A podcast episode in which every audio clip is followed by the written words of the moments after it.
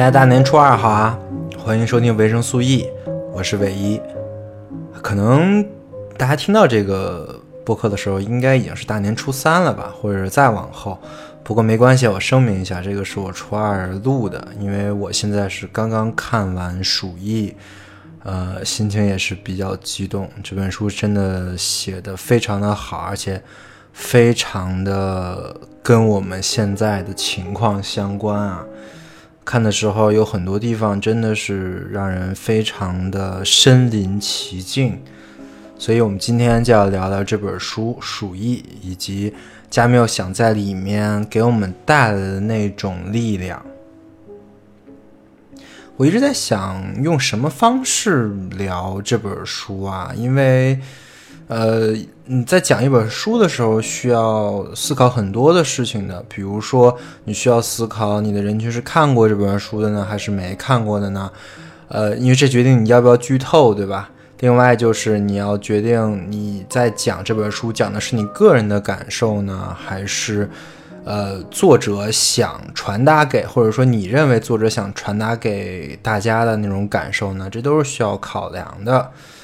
因为这个时间比较短啊，我也没办法准备稿子跟材料，所以自然也没想好有什么办法能把这个东西聊得特别好。呃，但是最终我还是决定呢，是以这种形式的，就是就是关键文本加上我的一些描述概括的形式，先把这本书到底讲了什么，下面我想表达什么东西来顺一遍。在之后呢，我会在顺的中间呢加入一些我个人的对这里的一些看法和它和整个咱们现在发生的这个事情的契合的一些点，我觉得这样是最好的，因为它的目标客户就是目标听众呢，他就不是只是看过《属于这本书的人了。而是你不管看没看过，你都可以通过这期播客来找到一些感觉，同时也相当于对属于这本书做了一个简介吧，或者说是一个故事梗概的讲述。我觉得这样可能是更好的。所以呢，我们现在就开始啊。首先呢，是这个故事是虚构的，但是他写的非常的纪实文学。它是虚构的，所以他在最开始的那一句话是这么写的：用别样的监禁生活再现某种监禁生活，用不存在的事来表示真事，两者同等合理。这是丹尼尔·迪福说的一句名言啊，然后被加缪过来做引用了。呃，说的呢，其实就是他写的这个东西其实是虚构的，但是呢，他希望在虚构的故事里可以让大家找到真实。而我真正在读这本书的时候，真的有很多东西是跟我们的生活非常的契合的。呃，所以我们现在就来看看这本书，这本《鼠疫》跟我们现在的情况有多么的相似。首先介绍一下这个故事的发生的背景以及主人公啊。这个事情发生在大概在一战之前的一个法属殖民地的小城市里。那个小城市呢叫做阿赫兰，是阿尔及利亚滨海的法属省省会。呃，它是一个沿海的城市啊，理论上看大家生活的也都是挺好的，是一个很典型的一个法国海滨小城。这个城市在法国的地位应该也就跟武汉在北京在中国的地位差不多啊。另外，整个小说呢，它是用一种编年体的感受写的，就是尽可能不带自己笔者的情绪。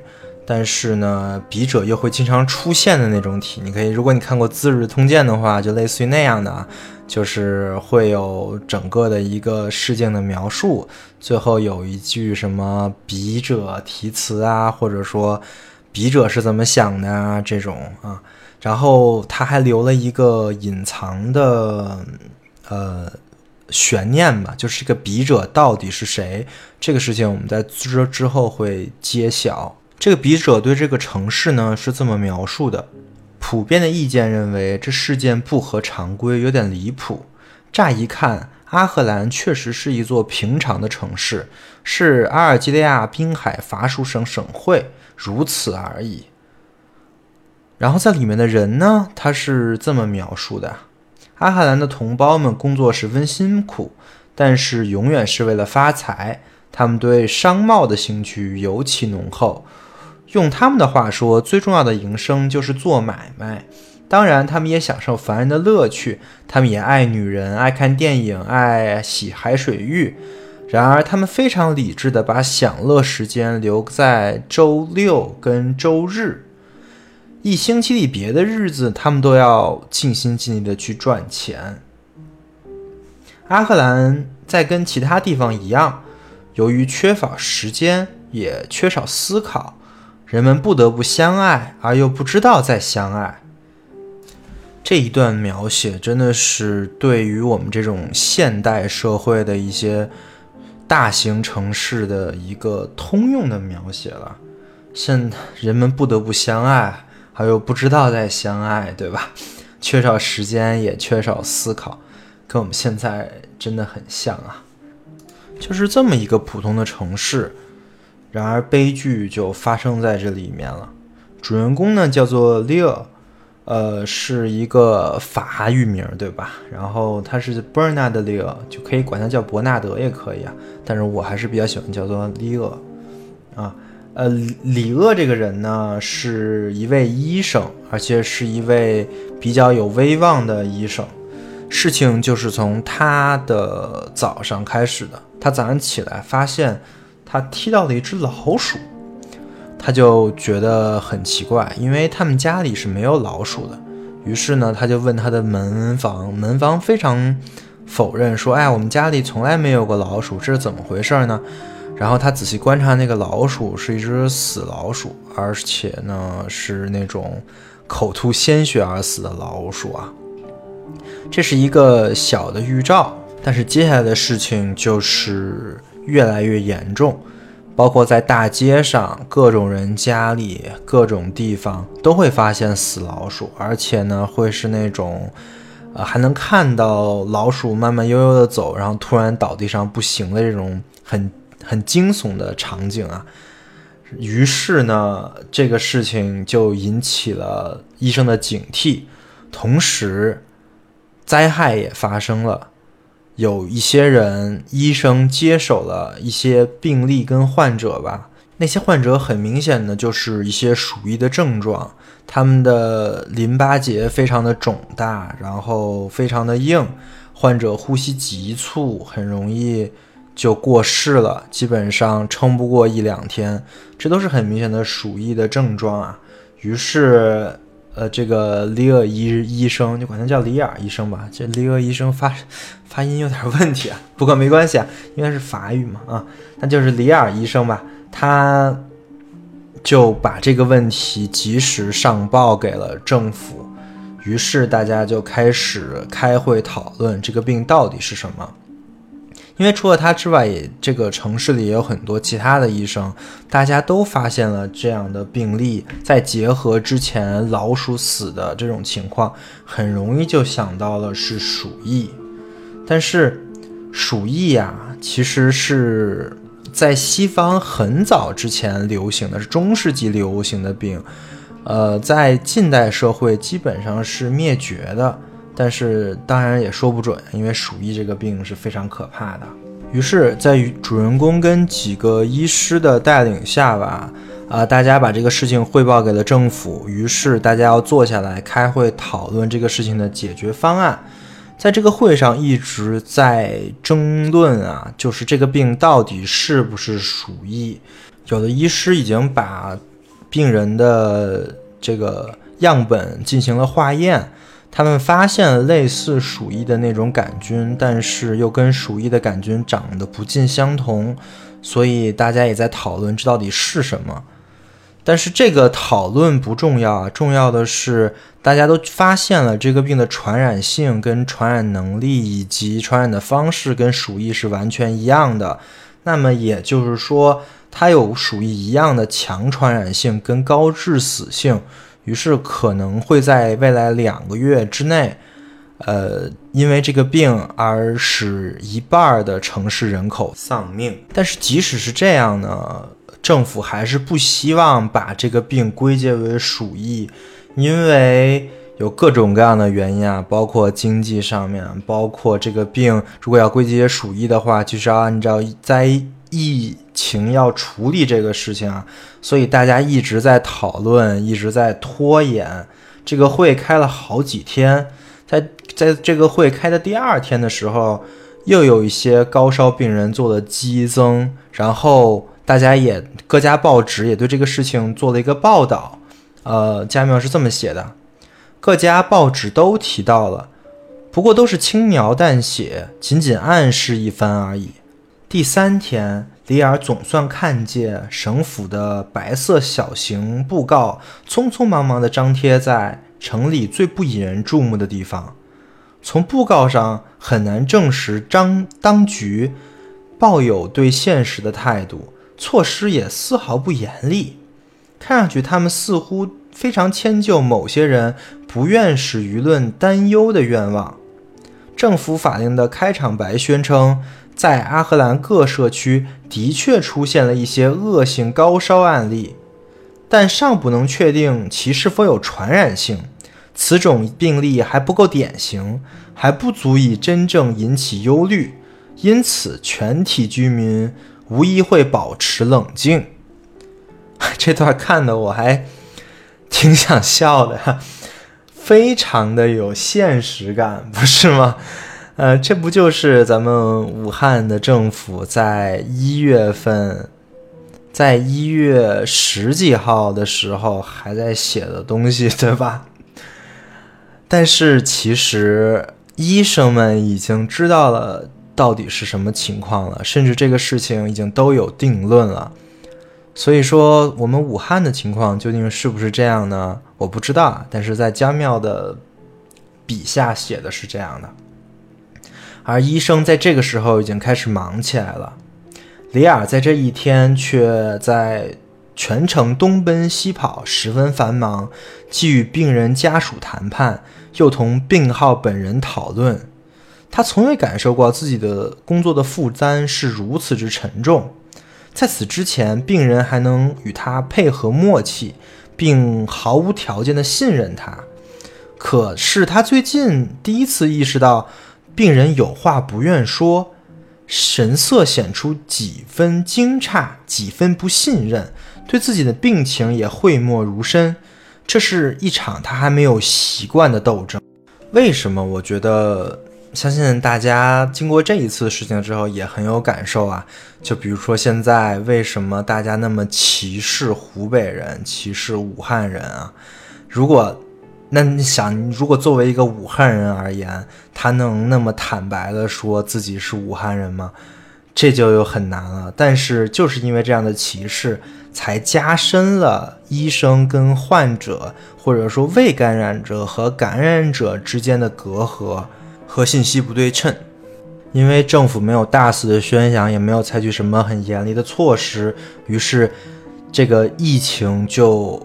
非常快速的发展起来了，但是像这几个医生还是在尽所能及的去做他们能做的事情，包括布置病房、布置病床，嗯，确认整个丧葬和运输的流程。但是因为没有政府的措施嘛，执行力度也不够，就会有很多的问题。呃，我稍微念一下下面怎么写的呀？卡斯特尔给里厄挂了个电话。卡斯特尔是我们刚才讲的另外一个非常好的医生啊。他问里厄：“两间病房一共有多少个床位？”“八十个。”“那室内的肯定不只有三十个病人吧？”“有些病人害怕，其余大多数人其实是没时间申报。”“那丧葬是否能监呃受到监督？”“没有。”我曾打电话给沙尔，措施必须是全面的，而不是光说空话。应该筑起一道真正的屏障，防止瘟疫。要不就什么都别干。那他怎么说？他说不是他说了算。所以依我看，人数马上就会上升。果然，三天之内，那两间八十人的病房就住满了。呃，李沙尔说他知道要把一所学校改造成一家辅助医院。呃，里尔一边等着疫等着疫苗，一边给病人开淋巴结排脓。卡斯特尔又钻进了他的固执堆里，而且一进图书馆就待好长时间。这讲的是三个人啊，里尔跟卡斯特尔是两个医生。呃，李沙尔呢是一个政府的职员，来负责这这次疫情的协调的。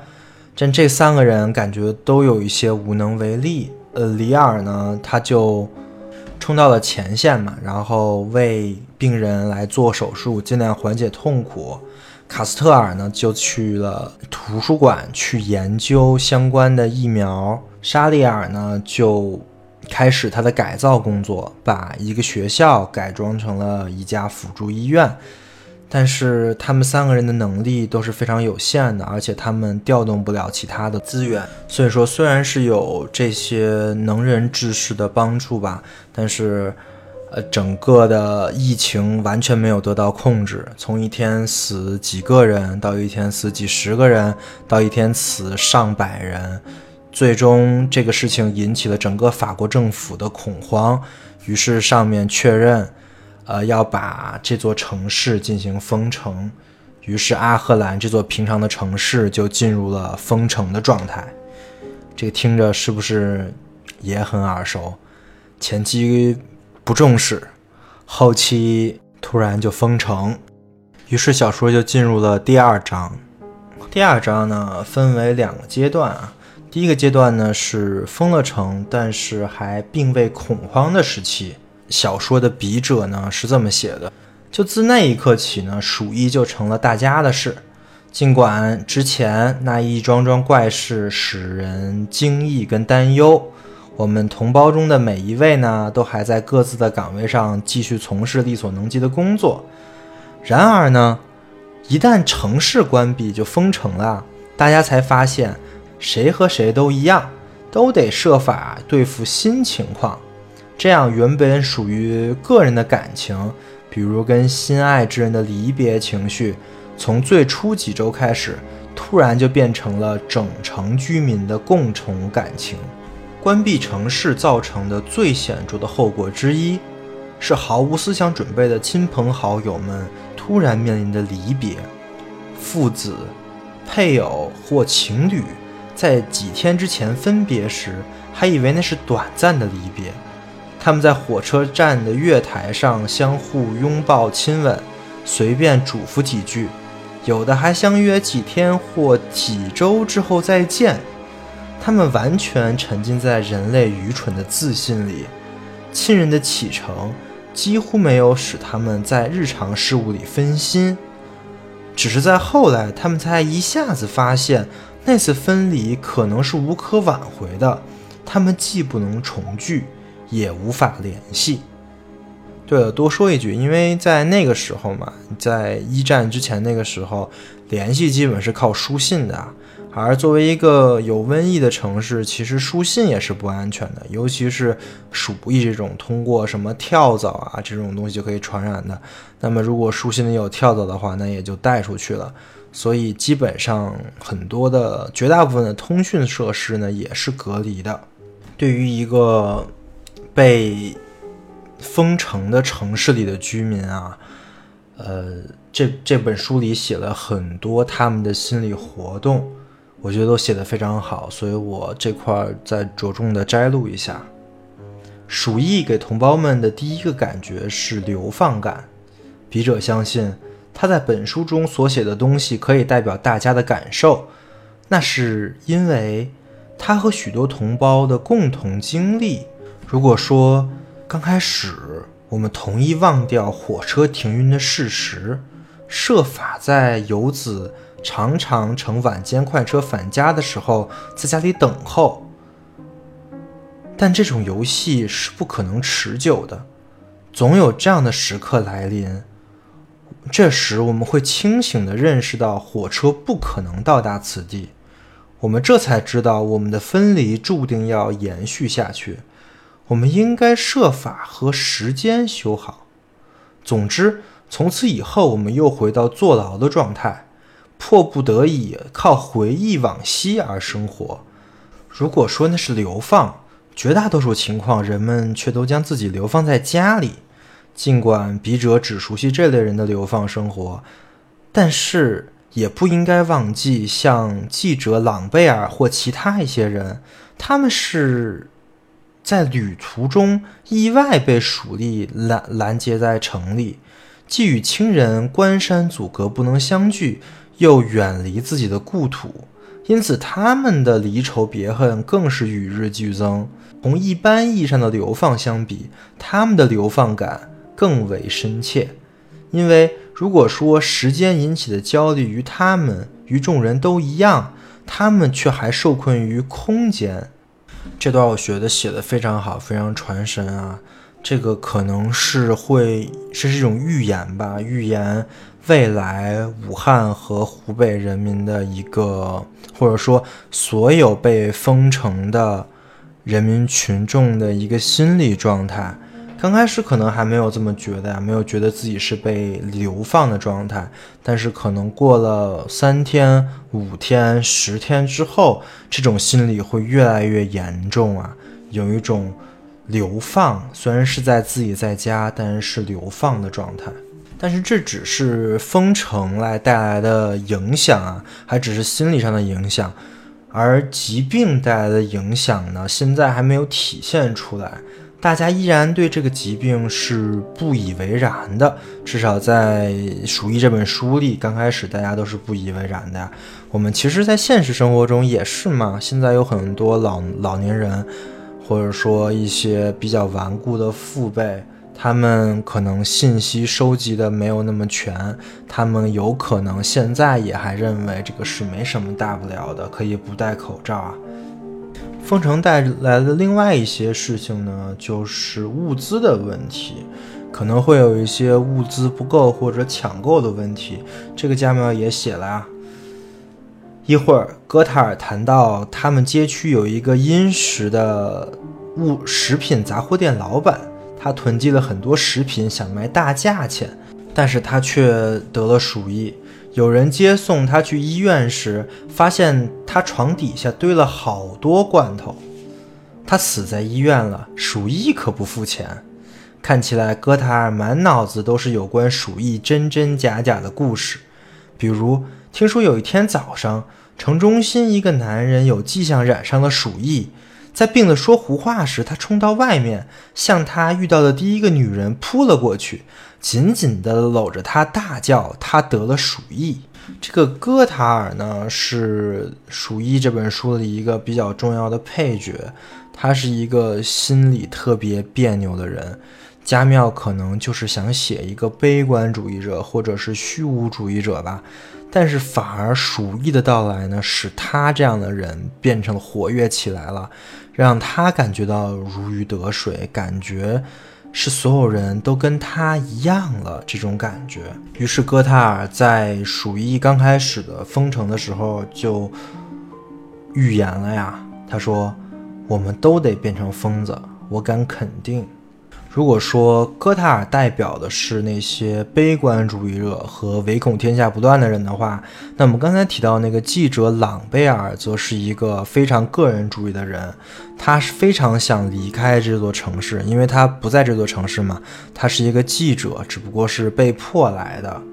他想找主人公，就是医生，来开一个证明，说他没有病，他可以离开。但是医生根据规定没有办法给他开这个证明，因为医生没有办法证明他真的不是携带者。于是朗贝尔就指责医生说他没有人情味儿，他活在了那些抽象的规定这些概念里面，而不在乎实际的爱、实际的人。而医生之后呢，也在反思这个事情。这位记者寻求幸福的急切心情是有他的道理的。那他对自己的指责是否有道理呢？医生想，在他的医院里，鼠疫加快蔓延，每周平均死亡数字已经上升到五百人。那他在医院里度过的日子是事实的还是抽象的呢？就是说，我们现在所看到的所有消息，会不会都是所谓的抽象的，就是无根的，不是实际的？比如说，我们看到的一些死亡人数、死亡的数字、感染人数以及微博的留言，说白了，都是一些数字跟文字的抽象概念。这些东西真的能让我们共情吗？或者说，能让我们？真正的了解那个时候发生什么了吗？能让我们真正的知道每一个人他们的在面对疫情的时候的内心是想什么的呢？这个是其实这个医生反思的，他也在反思自己天天管理一个医院，一个医院一周要死五百人，这个数这个事情对他来说只是一个数字呢，还是他真的是有一种贴身的体会呢？所以说，按照现实来讲，其实我们真的需要一个人，或者说一个团队，把现在在武汉的、在湖北的普通人或者患者的过的生活、医院的情况、政府救援的情况，用视频跟语音等等等的方式来跟我们呈现，大家真的都非常想看。所以说。如果有武汉的同学听到这个播客啊，其实真的可以自己做一些事情，用自己来表达，就把自己日常的生活、医院的情况做出一个不需要非常的具体、全面的一个呈现，只呈现自己的那部分就行了。这样起码可以让所有人不活在那些数字留言的这些抽象当中。我们跟家庙的时代是不一样的。我们现在有办法能让人从抽象中出来，起码可以，呃，在某种程度上出来，真切的感受到疫区跟疫情的情况，这样才能给所有人带来进一步帮助。这个非常有意义啊！而且如果说你拍想拍的那些东西，中国的网站发不了，没关系，有其他不存在的网站可以发的。如果不会的话，也可以跟我联系。在一座风的城里啊，最忙的一定是医生了，因为医生是有太多太多的责任在里面，他可能是整座城的顶梁柱。我们的主人公就是一个这样的人，他每天面临各种各样的抉择，每天面临病人面对家属，最让他头痛的是出诊，一旦诊断为瘟疫。就意味着要把病人立即送走，果然会出现讲抽象道理和难以处理的情况，因为病人家属知道，他们只有在病人痊愈或者死去时才能再见到他。可怜可怜我们吧，大夫！劳莱太太一再说，她的女儿塔在塔鲁暂住的旅馆干活。他这话是什么意思？他当然有怜悯心。但对这样做对谁都没有好处，必须打电话把他送走。救护车的铃声瞬间转鸣起来，邻居们起初还打开窗户往外看，后来便急忙关上了窗，接着便开始对抗、流泪、劝说，总之是抽象活动，把那些被高烧跟忧虑弄得跟开了锅似的住宅里。曾出现一幕幕荒唐的画面，最终病人仍然被送走了，里尔才可以离开那里。但在最初的那段时间，每天晚上出诊看到的情境，都跟去劳莱太太家看见的大同小异。在那装饰着扇子跟假花的小套房里，病人的母亲似笑非笑地迎接他，说：“我想，这该不是大家谈论的那种高烧吧？”他呢？掀开病人的被子跟衬衫，默默地观察他的腹部跟大腿上的红斑以及肿胀的淋巴结。母亲看看他女儿大腿间的状况，情不自禁地大叫起来。每天晚上，面对呈现全部致命迹象的亲人的腹部，母亲们都这样失魂落魄，大声大嚷。每天晚上。都有胳膊紧抓住里尔的胳膊不放，都能听到连珠炮的一般无济于事的话语、许诺和哭泣。每天晚上，救护车的铃声都会引起一片恐慌。这种恐慌与痛苦一样徒劳无益。经过这一串千篇一律的夜晚，里尔预期将还有一个接着一个同样的夜晚，而且一直连续不断。是的，鼠疫正如抽象概念一般单调而毫无变化。也许只有一样东西在起变化，那就是里尔本人。在经历了这些日子之后，里尔这才悟出。他再也不必费心压抑自己的怜悯心了，因为在怜悯已经起不了作用时，人们会对怜悯感到厌倦。在这些承担负重的日子里，大夫找到了唯一使他宽慰的东西，那就是慢慢闭锁情感，以拒人于千里之外的感觉。他明白这样有助于他完成任务。为此，他感到高兴。他的母亲在半夜两点开门迎接他时，为他漠然的眼神感到伤心。这段我觉得是非常的形象啊，非常的能概括现在的抗击在一线的那些呃伟大的医生们的心理状态了，就是没有办法了，到处都是需要救的人。有可能很多人救不回来，那你就只能去适应它，就只能把自己的怜悯心关闭，变成一个冷漠的状态，这样反而能更高效的完成这些工作。但是这其实是对任何人，包括对医生自己，也是一个伤害很大的事情啊。这是医生的想法。那么，在这场事件里，一般的普通人、没有染病的人，他们是怎么想的呢？呃，这本书也有很详细的描写啊。百姓处于一种极其特殊的思想状态，他们虽然在内心深处并没有接受这些事变的突然袭击，他们却明显意识到有什么东西在起变化。不过，仍有许多人一直希望瘟疫快快结束。希望自己和家人都幸免，因此，他们还没有感到自己有义务干点什么。鼠疫对于他们只不过是讨厌的过客，既然来了，总有一天会离去。他们恐惧，但并不绝望，将鼠疫看成看成他们生活方式本身，从而忘却瘟疫之前他们能采取的生存方式。这样的时刻尚未到来。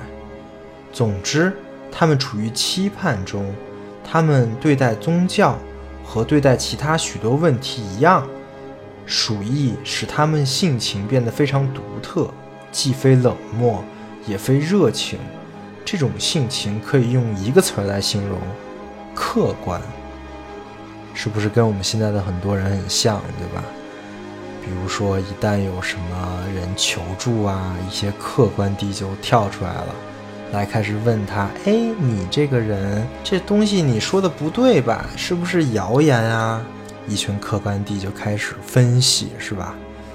是不是非常的客观，既非冷漠，也非热情？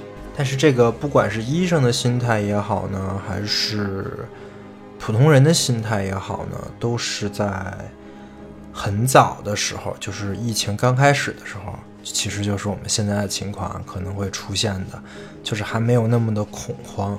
如果一旦疫情遏制不住了，就是再往后的，那么这本书意上也是描述的非常的明确的。我们可以继续再往下看啊。接下来，因为鼠疫的不断加重，跟这个事情完全没有任何的好转，恐慌就出现了。于是有一些人啊，选择继续过自己的小日子，并尽量适应这种禁闭的生活；而另一些人则相反，他们今后唯一的想法就是逃出这个监狱。人们一开始便接受了与外界隔绝的现状，正如他接受了任随什么暂时性的麻烦一样。因为那只会干扰他们的某些习惯。然而，他们突然意识到，那是一种在阴霾重重的天空下忍受着酷热煎熬的非法监禁。这时，他们才模糊感到这种隐居图形威胁着他们整个的生活。夜幕降临时，凉爽使他们恢复了活力，但经历有时会刺激他们做出一些不计后果的事来。是什么事呢？他们肯定是想跑，对吧？于是啊，酷热和恐慌的影响使这座城市的一切都被夸大了。但不论如何，不满情绪在不断增长却是事实。当局也害怕发生最坏的情况。因而认真地考虑了采取何种措施应对在重灾威胁之下的百姓可能揭竿而起的事态。各家报纸都登载了政府的命令，政令一再重申禁止出城，并威胁着违者将被逮捕下狱。一队队巡逻队跑遍了全城，在寂静而灼热的大街上。经常可以看到嘚嘚嘚的马蹄声开路的警卫队士兵，扬鞭在一排排紧闭的窗户前经过。可想而知，这个局势是一个非常严峻的情况啊！一方面，鼠疫完全没有退散的，呃，这种迹象；另外一方面呢，又人心惶惶，外面的人呢又增加了。呃，各种各样的防卫措施，同时，不管是食物啊，还是什么样的供给呢，都越来越不足。所以在这种情况下，可以说是非常绝望的一个情况。而且，其实所有的镇的居民从来没有经历过这么大的疫情，也没有也很委屈，因为他们 理论上来说不应该经历鼠疫，对吧？但是这个世界。并没有什么应该不应该，他们就是经历了这个世界就是这么的荒谬。其实读到这里，你会感觉到这个世界跟呃加缪其他的小说跟散文描述的，比如说在《局外人》啊，比如说在《西西弗》里面讲的，其实是一个类似的情况。一些毫无缘由的巨大的灾难突然降临在很多人的面前，那我们应该怎么做呢？甚至我们的生活都有可能是在，是被这些毫无来由的巨大灾难构成的。他们可能就是我们的生活本身。那我们应该怎么做呢？当然啊，加缪在这本书里也给了我们回答，自然就是反抗。反抗的主心骨还是我们的主人公里尔医生啊，他是一个非常敬业的医生。他每天工作二十小时，一直就奔波在医院和患者那里，一直在为患者做手术、照顾患者。因为人非常的多，在医院里住院的患者和要需要隔离的患者也都特别的多，他确实是没有足够的精力跟人手去照看所有的人。于是，我们的各位配角也就登场了。呃，具体包括以下这么几个人啊。第一个自然是里尔的好朋友，也是同事，就是老卡斯特尔医生。我们在最开始讲了，他是第一个提出这是鼠疫的那个人，对吧？他一直在帮助研究抗鼠疫的血清。呃，他的研究现在已经进入到了一个状态，呃，也取得了一点效果，但是一直不敢直接去临床做实验。但是他也完全没有停止他的脚步啊。另外呢，是一个人叫格朗，他是一个很普通的人，是一个市政府的公务员吧，算是文员，五十岁。他是一个各方面都非常普通的人。他想写一本书，但是一直就只停留在一个想法跟第一段话，因为他是一个非常。有强迫症完美倾向的人，他一直在改相同的一段话，改了很多遍。还有一个人呢，是塔鲁，是一个在鼠疫之前，呃，来才来到这座城市的一个看上去比较阔绰的，但是没有没有事情做的一个人。这两个人就一起去找了里尔医生。想问一问有没有什么他们力所能及的事情，也希望从里尔医生那里得到一些精神上的鼓励。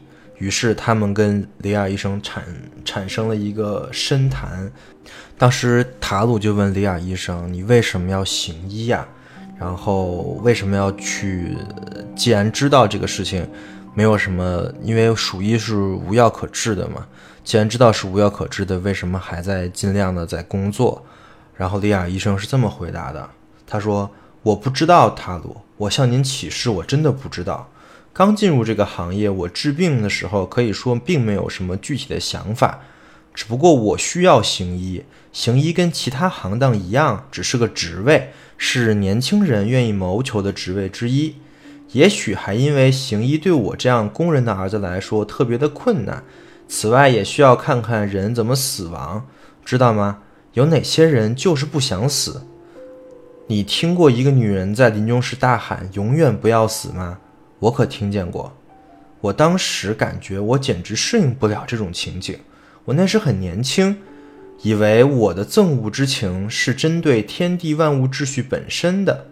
自那之后，我也谦逊了一些。老实说，我一直不习惯看见别人死去。除此之外，我什么也不知道。但无论如何，里尔不再说下去，他重又坐下来，他感到口干舌燥。无论如何，塔鲁轻轻地问道：“无论如何。”里尔接上话，但又迟疑起来。他注视着塔鲁说：“像您这样的人，应该理解这种事的，对吧？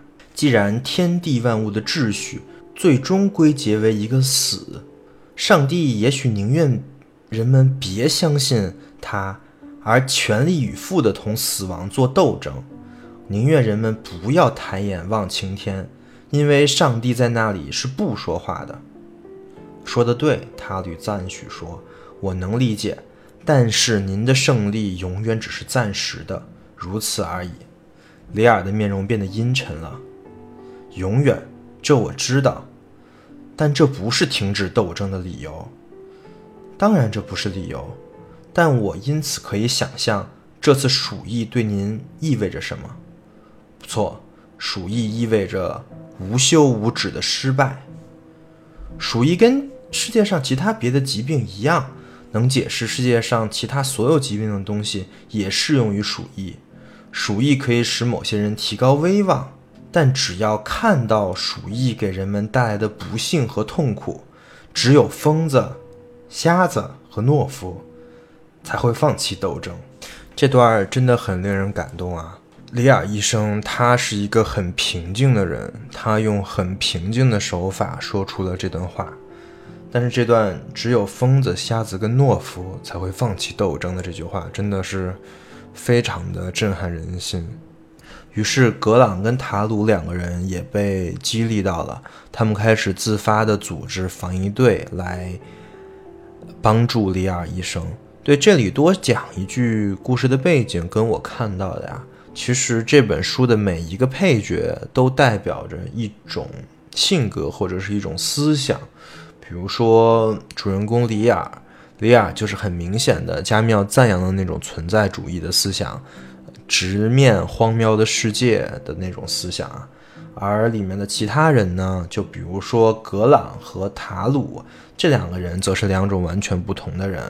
塔鲁呢，他是一个阔气的无业游民。他之所以是这样的，是因为他内心是想当圣人的，因为他从小的时候看到了他爸爸是法官，他爸爸判过很多人的死死刑，他是不能接受这个事情，于是在他的心里留下了阴影。于是他其实就是想来救死扶伤的，这也是他为什么在鼠疫前几天才到了这座城市的原因。在这个卫生小分队里呢，塔鲁就自告奋勇地变成了队长，他承担整个卫生小分队的所有事宜。他是这么写的：塔鲁组建的卫生小分队，事实上已承担起居民稠密街区的防疫任务。他们试图在那些街区建立必要的卫生设施，他们还统计了尚未消毒的谷仓和地窖。另一部分小队协助医生们出诊，负责运送染上疫病的人，甚至在没有专业人员时担任病人和死人运输车的司机。所有这一切都要求登记和统计，而格朗则接受了登记这份工作。而格朗呢，就是那个政府的公务员啊，那个人就是一个普普通通的人，跟我们现在的任何人都一样的那种，没有什么能力，没有什么过过于常人的能力啊。但是他也是一个公民，也是一个不会停止抗争的人。当然，在这本书里，可能对格朗的呃描述是非常的赞誉，是非常的高的，可以继续听一下。比起里尔和塔鲁，更称得上是默默贡献推动卫生防疫工作的真正代表是格朗，他毫不犹豫地接受任务。表现出的诚心正是他的本色。他只要求在一点细小的活里发挥作用。因他年事已高，无法胜任其余的工作，但他可以把十八点到二十点这两个钟头贡献出来。里尔对他表示热烈谢忱时，他会感到惊奇，说：“这又不是最困难的，发生了鼠疫必须自卫，这是明摆着的。”啊！要是一切都像这个这么简单就好了。如果说这个故事必须要有那么一位楷模，笔者树立的正是这位名不见经传的虚怀若谷的英雄。他没有别的，只有一颗比较善良的心和一个看似滑稽的理想。那个理想我们刚才说了，就是他想写一本书，对吧？而这一点将使真理回归其原有的位置。使二加二等于四，使英雄主义恢复它应有的次要地位，从不超越追求幸福的正当要求，而只能在此要求之后。这一点还将使这本编年史具有自己的特色，那特色就是用适当的感情进行叙述，这种感情既非公然的恶意。也非演戏般令人作恶的慷慨激昂，我想这段已经说得很明白了吧？就是加缪是非常讨厌那种类似于感动中国这样的叙事的，他宁愿把他的笔，把他的关注点关注在像格朗这样的这些小的人物，他们可能没有那么高的理想。但是他们只是在做他们认为对的事情，他们的存在使真理变得有意义。大家都在紧锣密鼓地做着各自分内的事情，那他们整个这个小队的工作到底有没有效呢？这篇小说的笔者是这么写的：笔者并无意过分强调这些防疫志愿组织的重要性，事实上。如果我们的同胞处在笔者的位置，今天恐怕也难免会对他们的作用进行一番夸大。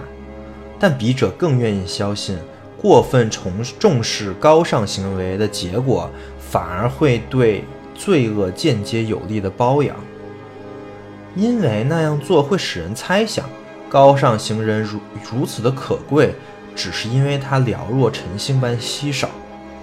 所以，狠心和冷漠才是人类行为更经常的动力，而这种想法是笔者不能苟同的。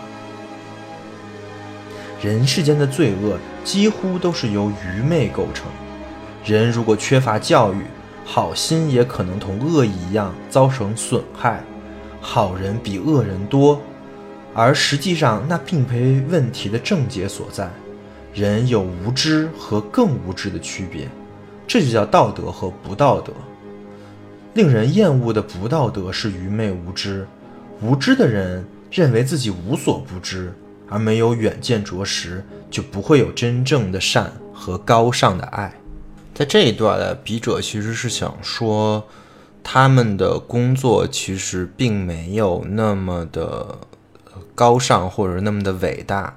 他们的工作只不过是他们作为这个城市的市民必须要做的事情，而他们只是完成了这些必须要做的事情。所以他们到底能达到什么的效果呢？呃，其实笔者并没有详细的说明啊。于是几位朋友就开始了，开始了属于他们的，也属于整个城市的一场屠龙，一次奥德赛。虽然他们知道这场屠龙可能他们能占据的角色是很微小的、很渺小的，整个的鼠疫在那个情况下来说，是不是他们这些人和这一个医疗小组就可以完成的任务，但是他们义无反顾地去做了。我相信现在很多在武汉的朋友们。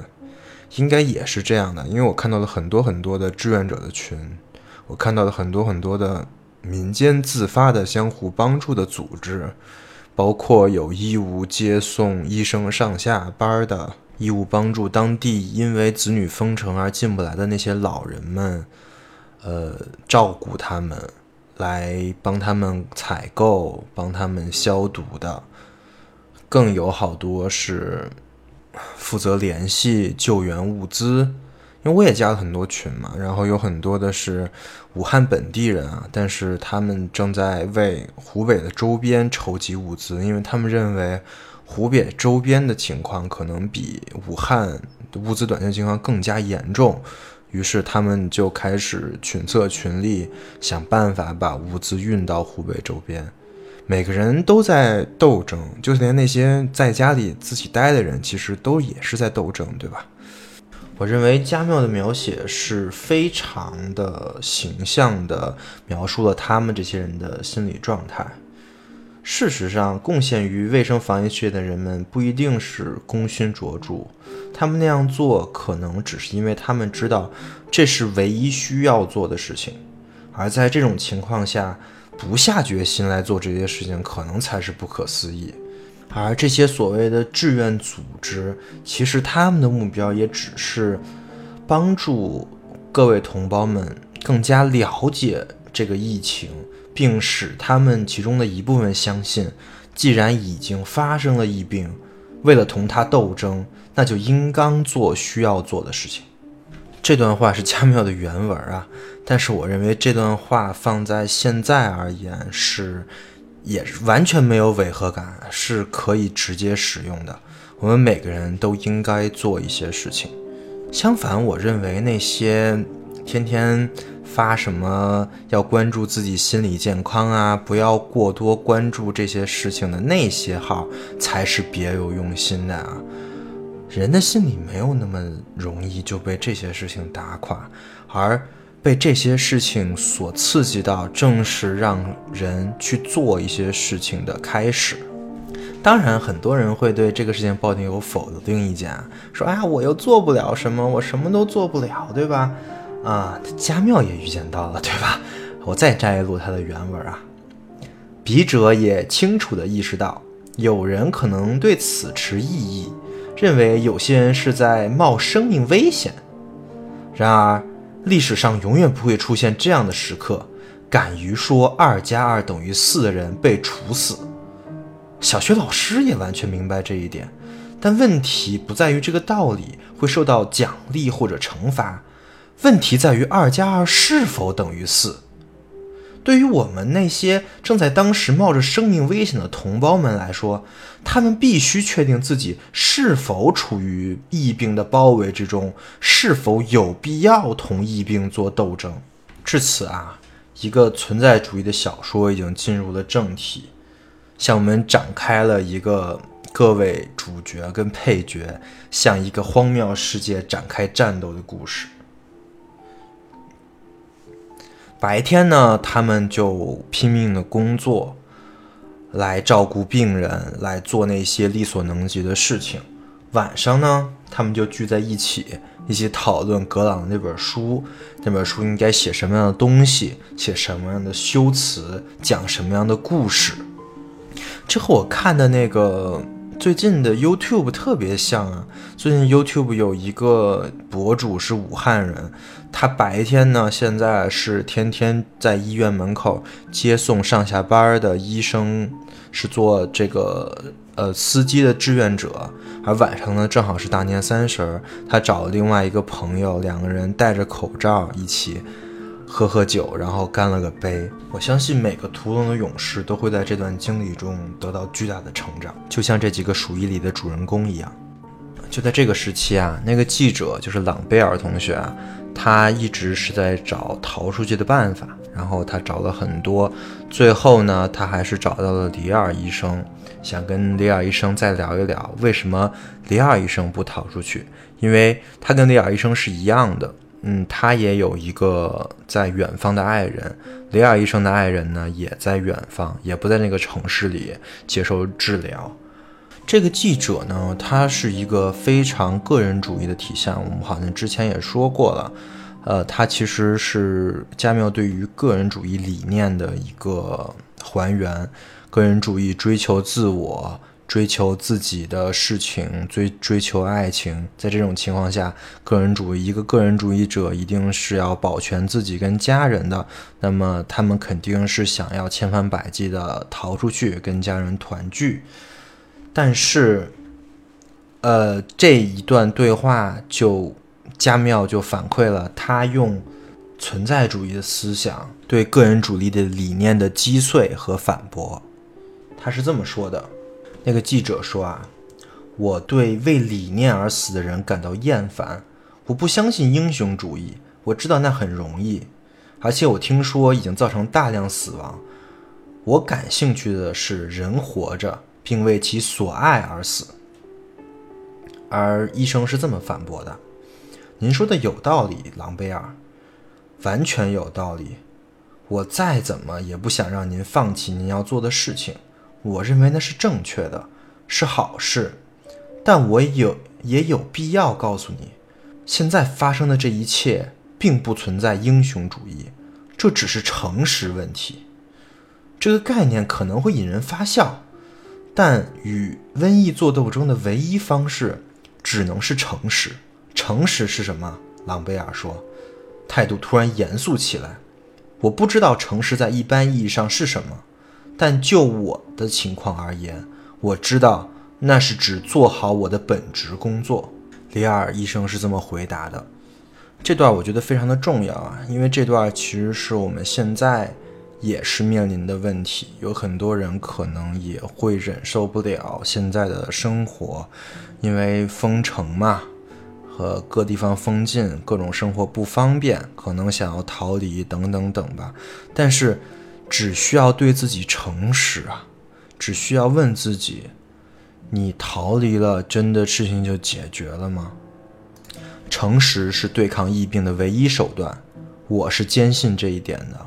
这句话他说服了我，也说服了这本书里的朗贝尔同学。朗贝尔同学第二天上班时刻就给里尔大夫打了电话，他是这么说的：“接不接受我和你们一道工作，直到我有办法出城为止。”大夫说：“接受。”朗贝尔，我谢谢您。这本书接下来的内容呢？就是里尔、朗贝尔、格朗，还有塔鲁他们的抗争史了。情况没有变好啊，丝毫的没有变好，事情不断的恶化，病情在扩大，犯罪率在上升，每个人都有巨大的心理压力，甚至医院跟监狱都人满为患了。我不知道这个事情可不可能发生在现在的中国啊？那我希望它，我只能祈祷它不发生。最终，城市实行了宵禁，晚上街上不准出来，死人越来越多，丧葬也办得越来越快，一切礼节也都简化了，只是连告别仪式都没有，因为没有时间。但是大家依然没有停止抗争。期间，格朗不幸地染病了。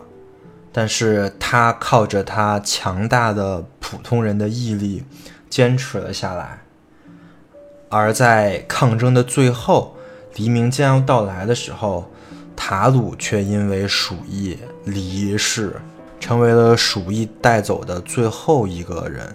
在鼠疫最终消去、解开封城的那一刻，大夫也知道了自己妻子过世的消息。他看到了所有的人正在庆祝，城里的跟城外的人团聚，亲人们紧紧依偎着回到家里，他们忘记了所有的苦难，也忘记了还有更多的人失去了他们的亲人。对于没有经历城里发生的一切跟幸存者们而言，这件事慢慢又会变成抽象和符号。他们得意洋洋、唯我独乐地在一片喧嚣声中表明，鼠疫已经结束，恐怖时期一去不复返了。他们不顾明显的事实，若无其事地否认我们曾经在这样疯狂的世界里生活过。而整个这件事的见证者，也就是这本书的作者呢？就是里尔大夫，在最后，里尔大夫承认了他是这本书的作者，也说明了他为什么要用编年体的这种方式进行写作。这是因为他认为他想尽可能以证人的客观口吻对所有发生的事情进行表述，而不是以那种英雄主义的煽情的方式来对城里发生的事情来对。真正的每一位的市民，每一位的英雄们进行描述。我们的公务员朋友又回到他的岗位，继续去做着公务员的本职工作。我们的记者朋友在离开城之后，跟里尔大夫致意，去寻找他的爱人。看上去一切又回到了往常，但是里尔大夫这本在这本书里写。这本编年史不可能是一本最后胜利的编年史，它无非显示了人们在当时不得不做了些什么，并指出今后如遇到播撒恐怖的瘟疫，凭借他乐此不疲的稳武器再次逞威时，所有不能当圣贤也不能容忍灾祸横行的人，决心把个人的痛苦置之度外，努力当好医生时。又该做些什么？李雅医生明镜在心。根据医书所载，鼠疫杆菌永远不可能死绝，也不会消失。当瘟疫又卷土重来时，就像我们在武汉做过的那样，我们能做的只是在前人的经验中吸取教训，同时吸取那种面对荒谬世界的乐观精神。我认为这就是家庙想给我们传达的，也是他这本书之所以能畅销这么多年，受鼓舞到这么多人的核心的观念。好的，以上就是家庙的这本《鼠疫》的介绍。不知道大家听我讲完了这本书之后，有没有一些更深的感受，或者说对现在我们正在。经历的事情和应该承担的责任，有没有一些新的视角和观点？